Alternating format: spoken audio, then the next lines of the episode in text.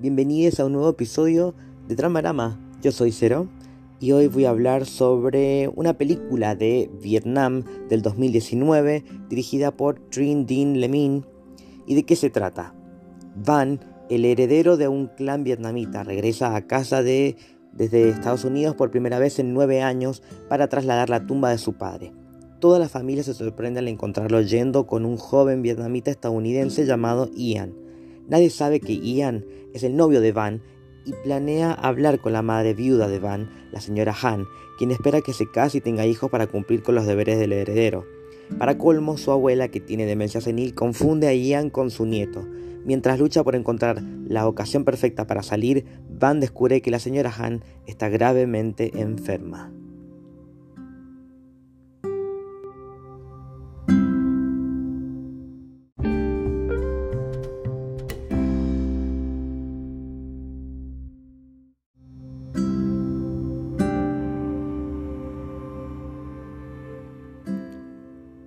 Cuando veo películas como esta,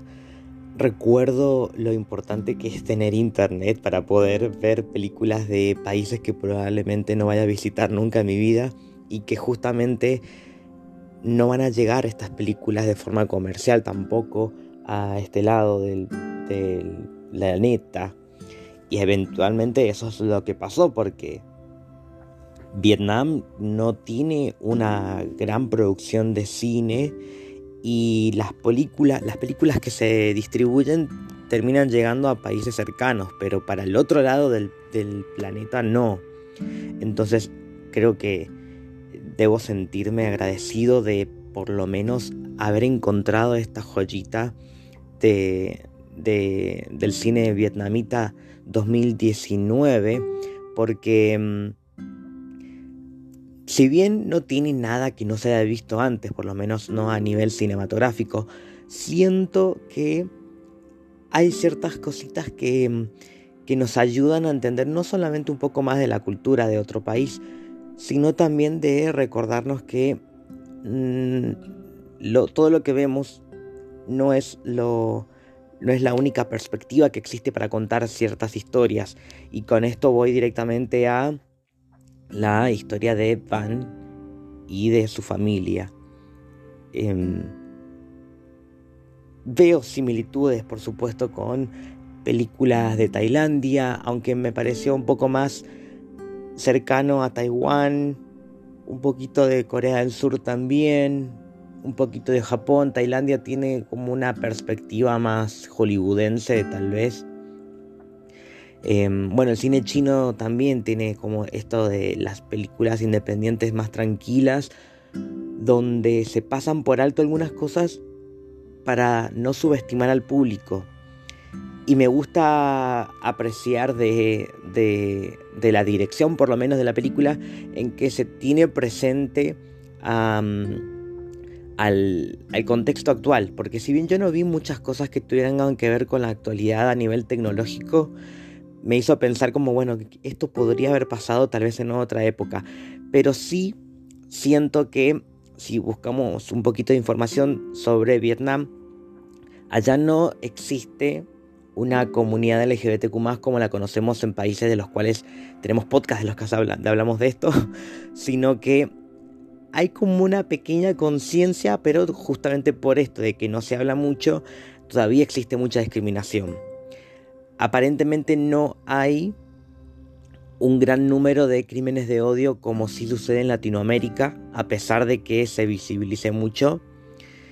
Em, pero sí existe la discriminación incluso dentro de las mismas familias. Y por suerte acá la película no recurre a los golpes bajos. Eso es bueno, porque se trata acá más que nada de cómo se llevan entre sí, entre familiares, entre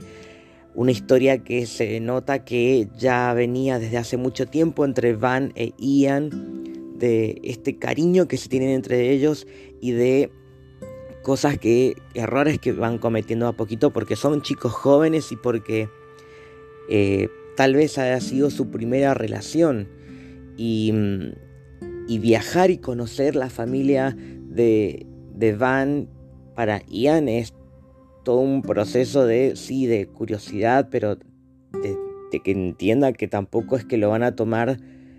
tan fácil.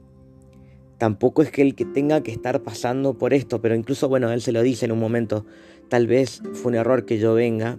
y le dice, bueno, yo no te pedí que vengas, no, ya sé, yo vine porque quise, yo te quería acompañar por, para pasar por todo esto que pasó con, con el padre, que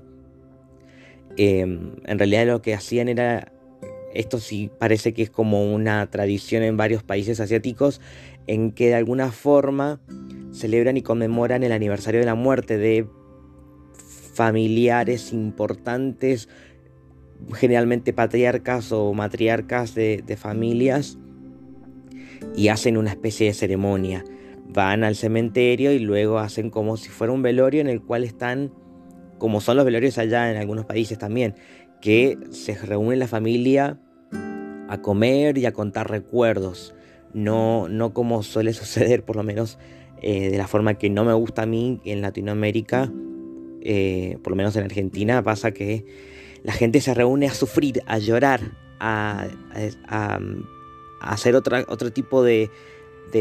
duelo. Y acá no, acá es distinto, porque tienen también dentro de, su cultura como un entendimiento sobre la muerte, por, creo que también basado a su religión, porque existen muchas religiones diferentes en Vietnam, pero eh, tal vez una, un poco más cercano al budismo, donde se aprecia un poco más em,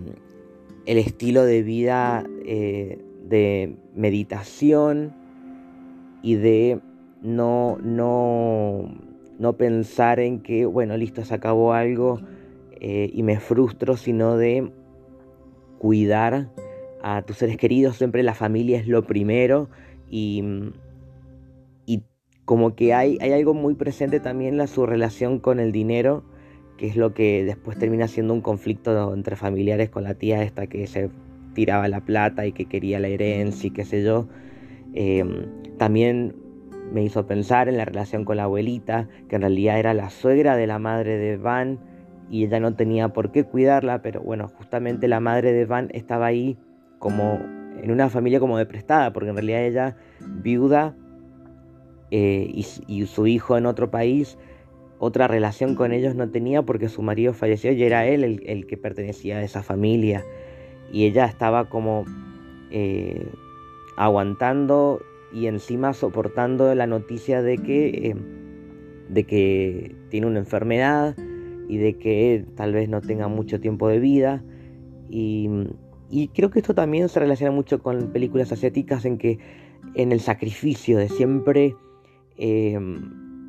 eh, sacrificándose por sus familiares, por las personas que quieren y, haciendo a un lado lo que realmente les pasa porque piensan que no, listo, yo vine al mundo para, para hacer algo por los demás, no por mí. Entonces también está lo que Van en un momento piensa, pero pareciera que, eh, que como que tiene miedo de que vaya a pasar con su madre y le dice, yo voy a hacer los papeles y en dos años te vas a vivir conmigo. Vamos a construir una casa en Estados Unidos con, lo, que le corresponde como herencia y, y te vas con nosotros. Pero la madre con la mirada que le da al final diciéndole, vos anda y sé feliz. Incluso después de el, la parte en la que lo que más importa, tal vez desde la perspectiva LGBTQ, es de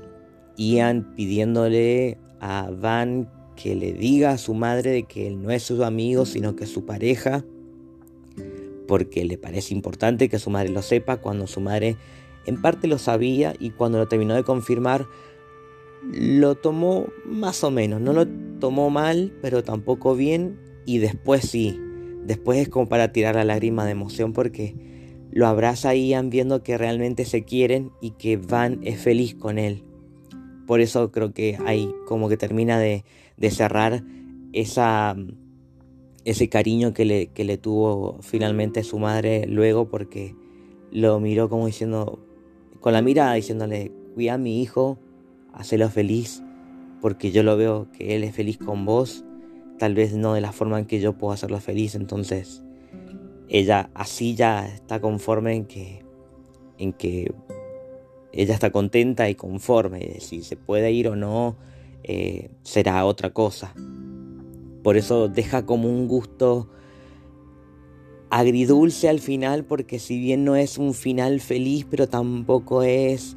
triste, sino que es como eh, conmovedor y realista y, sutil además. Y eso es lo que nos hace identificarnos con estos personajes en la otra punta del mundo. Y es lo que me, hizo sentir, por lo menos a mí. Me gustaría saber qué les hizo sentir a ustedes, qué les pareció esta película Goodbye Mother, que además es muy reciente y por eso tal vez pueda estar dando vueltas por algunas, algunas páginas, pero si no has tenido la oportunidad de verla y quieres verla después de haber escuchado este podcast con spoilers, ten en cuenta que podés encontrar su link junto con luego este podcast en, Google Podcast, en nuestro blog Queer Cine Blogspot, eh, donde si no sabes cómo encontrarnos, directamente buscarnos en Instagram, arroba monstruos de closet y en la descripción está nuestro link tree, donde ahí vas a encontrar muchas cosas y entre esas un apartado que dice pelis de queer cine. Y ahí vas a poder ver absolutamente todo de lo que hablamos en este podcast y sus respectivos spin-off y todo lo que estamos haciendo esta semana en particular de la Maricatón con un episodio de Queer Cine por día. No sé qué más decir. Si me, si me olvido de algo, seguramente lo diré en otro episodio. Pero por el momento me voy despidiendo. Hasta el próximo episodio. Yo soy Cero y esto fue Dramarama.